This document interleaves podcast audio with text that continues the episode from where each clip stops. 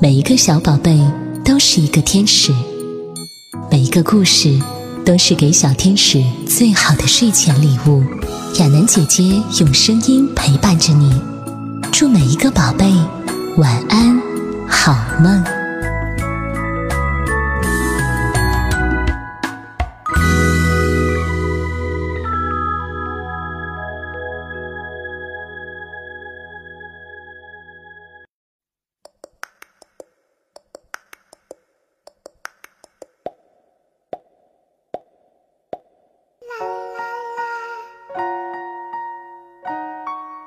亲爱的小乖乖，又到了听故事的时间了。今天亚楠姐姐要为你带来的故事是《爱护古迹的小天使》。今天举办户外教学，老师带我们到板桥林家花园参观古镇。车子很快就到达了林家花园，老师要我们排好队伍，有秩序的进去参观。哇，林家花园好漂亮啊！不但有弯弯曲曲的走廊，还有小桥耶。小芳开心的又跑又跳，一不小心撞到了一位阿姨。老师提醒说，要遵守秩序，才不会影响到其他的游客。这时候，小宝正攀爬在围墙上。老师赶紧把他扶下来，对大家说：“攀爬围墙很危险，不小心还会摔伤呢。”小恩觉得墙上的雕刻很美，拿起小石头想在墙上刻字。有一位同学说：“如果大家都在墙上乱刻字，墙壁会变得很丑，大家都不想来这儿玩了。”老师带孩子们到一座大凉亭，那座凉亭就盖在水池上，好有趣呢。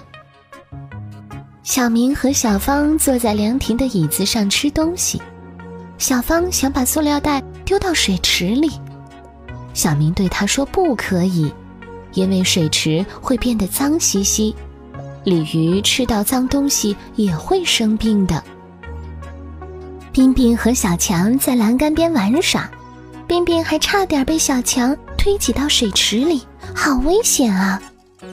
老师连忙要他们俩坐好，不要在水池边推来推去的。冰冰他们很不好意思的低着头。小芳说想用石头敲敲木头大柱子，看它到底有多硬。老师很温和的告诉他们。如果大家都在柱子上敲敲打打，那柱子一定很快就坏掉了，这样古迹就会被破坏了。参观完林家花园，大家兴奋地向老师报告，发现什么有趣的东西。老师笑着听孩子们说话，并提醒学生们一定要爱护古迹。小朋友们想。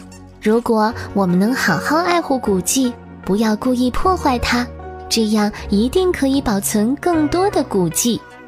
所以，我们一定要做个爱护古迹的小天使。